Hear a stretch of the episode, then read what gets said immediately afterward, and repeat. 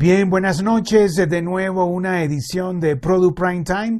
Y hoy tengo el gusto de estar con un especialista de los medios masivos, de las telecomunicaciones, eh, pero también es ingeniero, eh, ingeniero de automóviles, ¿no? Ingeniero mecánico, es así. Él es Julio Di Vela. Julio, en su casa de Ciudad de México. Adelante, muchas gracias por aceptar nuestra invitación. Richard, muy buenas noches. Me da mucho gusto saludarte y agradecerte. Me siento muy honrado en poder platicar contigo y con la gente de Produ. Eh, la verdad que sí, estamos aquí en la Ciudad de México, estamos resguardados de este virus con lo del tema de la pandemia y bueno, con el gusto de recibirte aquí en tu casa.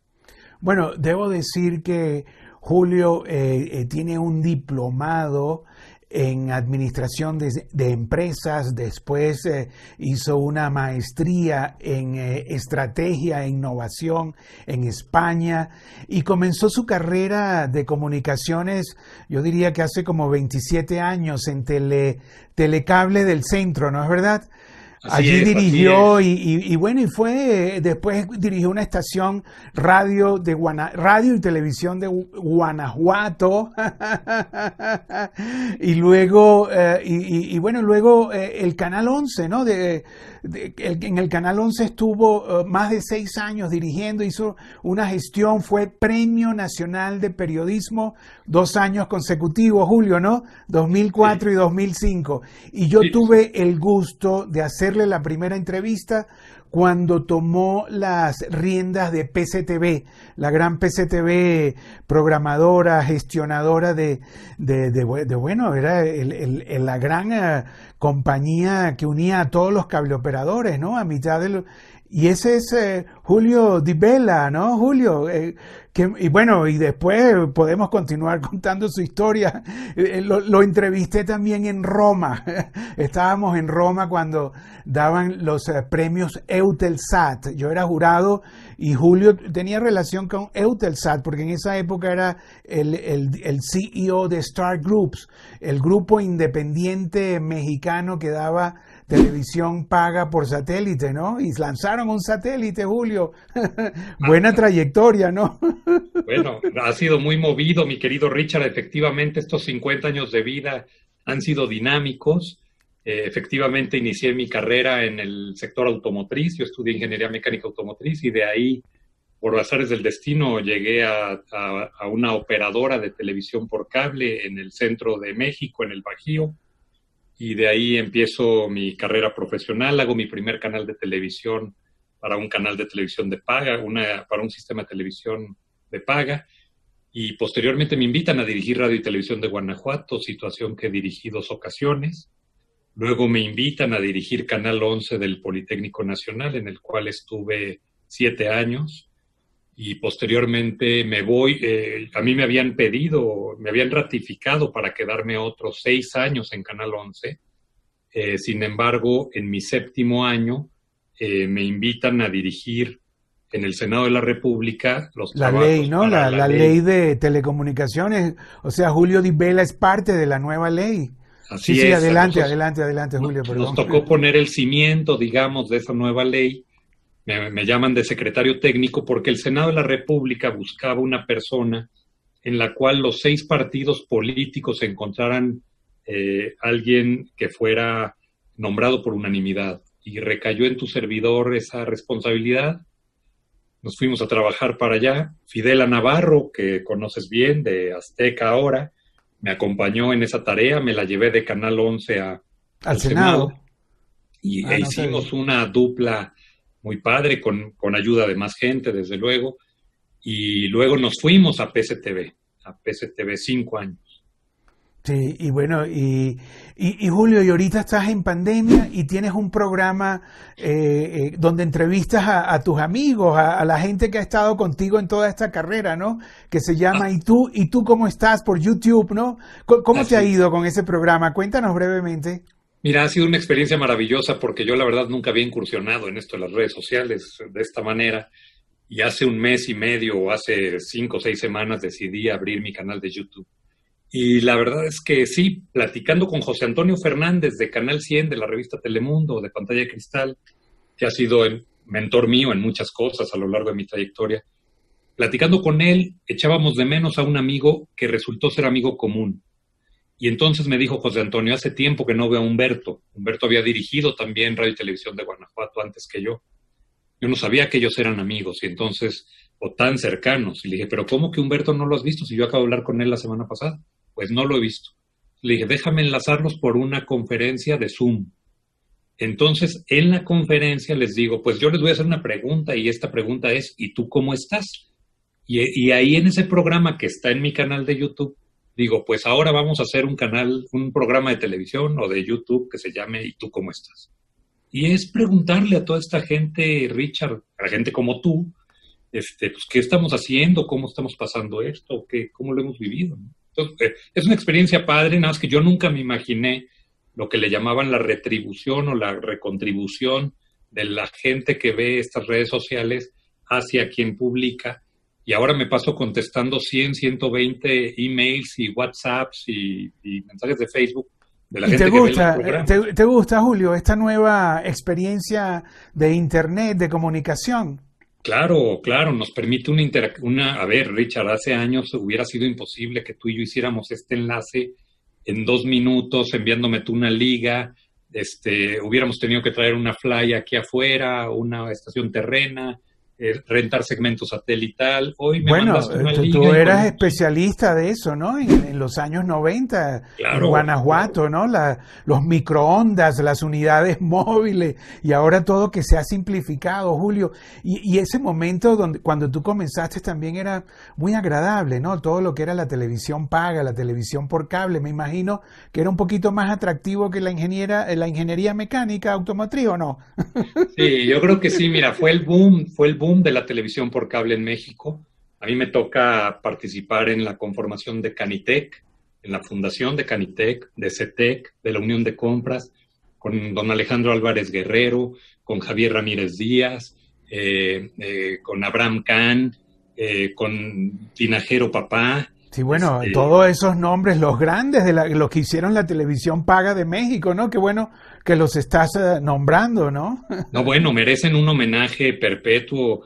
Eh, Héctor Bielma, eh, la familia Álvarez, Álvarez Guerrero y Álvarez Figueroa, los Tinajero, padre e hijo, este, toda esta parte, don Abraham Kahn, aquí es donde entra esa conformación de industria, Javier Ramírez Díaz dando una batalla tremenda por, por la Canitec, Alejandro Puente, toda esta gente que formó la industria de cable, don Benjamín Burillo. Entonces, yo era como, yo era muy joven, yo tenía en ese tiempo 20 años, 21 años. Sí, claro. Eh, me tomaron gran, gran aprecio. Yo nunca me imaginé, a ver, Richard, yo viví, disfruté y padecí a PCTV. Cuando era yo cableoperador pequeño, sufría a PCTV. Cuando era cableoperador mediano, más o menos convivía con PCTV. Y cuando era eh, ya mayor, acabé dirigiendo PCTV. Sí, claro, y, creaste los canales, ¿no? creamos los canales. Los canales de cine y de... claro. O sea, la este verdad que tu labor ha sido eh, bastante, ¿no? Has trabajado mucho y ahora eres productor de YouTube. un youtuber, un, YouTube, un youtuber eh, eh, en ciernes aprendiendo. Este, pero bueno, la verdad es que me estoy divirtiendo, me estoy divirtiendo mucho. La televisión ha sido mi pasión muchos años. Y, otra pregunta, la televisión paga, que bueno, donde tú naciste allí, eh, eh, eh, ¿cómo está en estos momentos? ¿Ha bajado? ¿La gente tiene plata para seguir? ¿Está aumentando? ¿Cómo va la televisión paga mexicana? Un fenómeno muy interesante, un fenómeno muy interesante. La gente no ha dejado la televisión de paga, pero ha disminuido de paquete.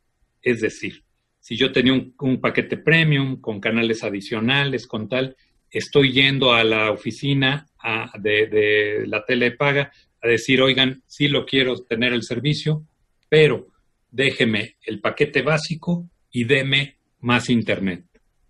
¿Por qué? Porque los chicos están en casa, porque tienen que hacer tareas, porque, el, porque todo, yo estoy trabajando desde casa, entonces todo mundo necesita el internet. El internet se volvió la botella de agua en el desierto de un día para otro por necesidad, no por gusto. En México se sigue contratando la televisión de paga para escuchar, para ver principalmente los canales de televisión abierta. O sea, la gente contrata la televisión de paga. Desde hace 25 años que me dedico a esto, para ver bien la televisión abierta.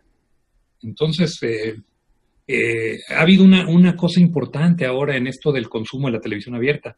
Cuando tú haces un análisis de qué veía la gente en la televisión de paga, era la televisión abierta, pero las repeticiones de los programas, sobre todo en el Valle de México y área metropolitana, las repeticiones de más, más dos horas, más tres horas o menos dos horas, menos dos. ¿Por qué? Por los tráficos, por la cantidad de horas afuera de tu casa, tal. Eso ya cambió ahora en estos setenta y tantos días. Claro. ¿Así? ¿Ah, o en cuanto la, gente, en cuanto la gente vuelva a salir. Televisa menos dos ya no se ve. Bueno, no se ve en la misma cantidad porque ahora para qué te esperas las menos dos si la puedes ver al, al prime time. Ah, ok. Es un fenómeno bien extraño que casi nadie ha caído en ello. Y otra es que yo creo que las televisoras, al igual que a las plataformas, la pandemia, como a todos nosotros, nos tomó fuera de base. O sea, nadie imaginó nunca esto, Richard. Esto más que en la película Pandemia y en, y en muchas que hemos visto, pero nunca llegamos a pensar en esto, en esto a nivel mundial. Entonces las plataformas sí están lanzando series. Empezaron con mucha enjundia y muy rápido a decir, aquí están los 20 capítulos de Vis a Vis o los tales. La primera temporada, la segunda temporada. Sí, nada más que nunca imaginaron que íbamos a estar en casa más de 70 días. Entonces hoy te sacan un estreno y te dicen, pues ahora sí es semana por semana, ¿no? Julio, ¿y los proveedores cómo han reaccionado? ¿Se han subido? Eh, ¿Están dando algunos paquetes gratuitos? ¿O, qué ha pasado allí en, México? ¿Cómo? Hay, dos temas en donde los programadores tienen que ser muy sensibles hoy en día.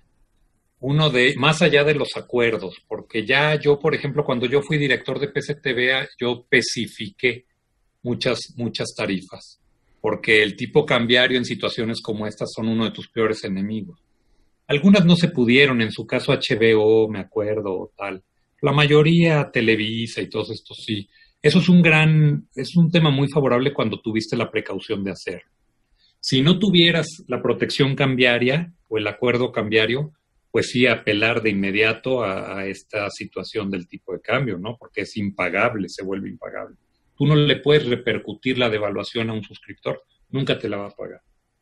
Y número dos es sí se muestran sensibles en cuanto a dejar algunas señales libres para seguir ofreciendo canales premium para entretener a la gente en su casa, o sí se muestran sensibles a abrir un determinado paquete de canales que tengan eh, uso preferencial sin una tarifa de por medio, o sí se están mostrando sensibles en la renegociación de los pagos, ¿no? Oye, pues déjame pagarte a 90 días en vez de a, 30 o a 60. Es decir, Richard, aquí hay una cosa bien importante de esta industria y que yo he usado mis programas para eso. Si entre todos no definimos cómo nos vamos a ayudar, nadie va a salir adelante. Tú olvídate de las macroproducciones. Este, José Antonio Suárez estaba entrando a hacer IP9 Estudios, unas instalaciones de primera junto con Quarry. Lo agarran eh, a el día que iba casi a abrir, llega la pandemia. No hay industria que aguante esto. Pero yo le digo a José Antonio y les digo a todos, si José Antonio tiene el estudio, el foro, si tú tienes la cámara de televisión, Richard, si yo tengo este el micrófono, si fulanito tiene el guion, vamos a juntarnos y hacer un TMB, un todos en bola, hombre. Ya después de lo perdido, lo que aparezca, si son tres pesos, tres pesos, si son cien, cien. Pero no podemos pensar de que solitos vamos a poder salir adelante de, un, tema de esta magnitud. Las ayudas, ah, eh, eh, ¿cómo, están, ¿cómo se están desarrollando, Julio? ¿Qué, qué, onda? En México cero. En México cero apoyo del gobierno, cero. Al contrario, entre más trabas eh, están poniendo las tarifas de luz las han elevado, eh, vamos, pareciera que estamos hablando dos lenguajes y dos idiomas. Primero los pobres y tal, yo estoy de acuerdo, nada más que si tú quieres rescatar a un país de la pobreza, pues tienes que construir economía y tienes que construir industria y tienes que ayudarte entre todos para poder salir adelante. No hay apoyos en México, no hay incentivos para la industria. Hace un par de semanas eh, hubo una gran queja y manifestación porque querían quitar los apoyos para el cine, te has de haber enterado. Este, salieron nuestros, nuestros héroes de la cinematografía nacional, este, Sí, Cuarón, salieron allí, convencieron, eso, eso se va a, honrar. Claro que se va a honrar porque es una postura valiente y es una postura decidida y es una postura congruente. Gael, por ejemplo, fue alguien que apoyó tremendamente al gobierno actual y ahora parece que se le acabó el Internet, nunca apareció en la discusión. Este, yo creo que esas cosas no se valen. O sea, hay una industria de por medio y tú muy bien sabes, Richard, que la industria del cine, la radio y la televisión no somos tú y yo saliendo en pantalla. Es un mundo de gente, un camarógrafo, un iluminador, este, un fotógrafo, un editor. O sea, esto es más allá, ¿no? Bueno, Julio, la verdad, y, y, ya para ir cerrando, o sea, ¿cómo ves el futuro? O sea, ¿qué nos puedes decir? Veo un futuro complejo, que la única manera, te lo voy a poner bien fácil como veo a México, una mesa que tiene cuatro patas. Las cuatro patas que sostienen esa mesa hoy están lesionadas.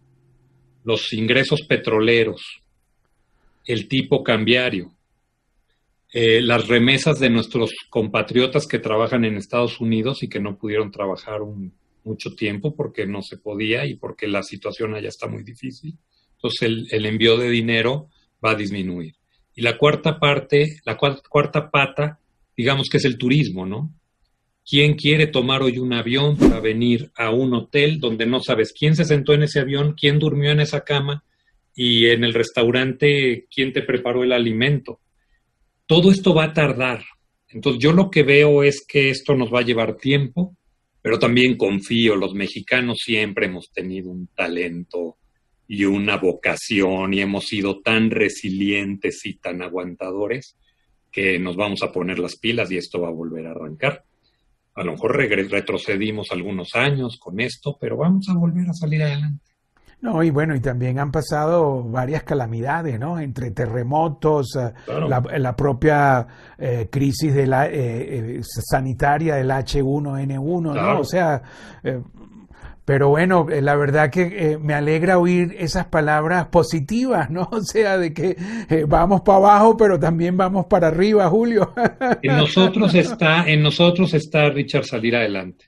Ya sabemos qué es lo que podemos esperar y lo único que podemos esperar es trabajar aún más, ser más solidarios, hacer más equipo, vernos sin tanto, sin tanta competencia, sin tanto recelo, sumar lo que tengamos y, e irnos para adelante.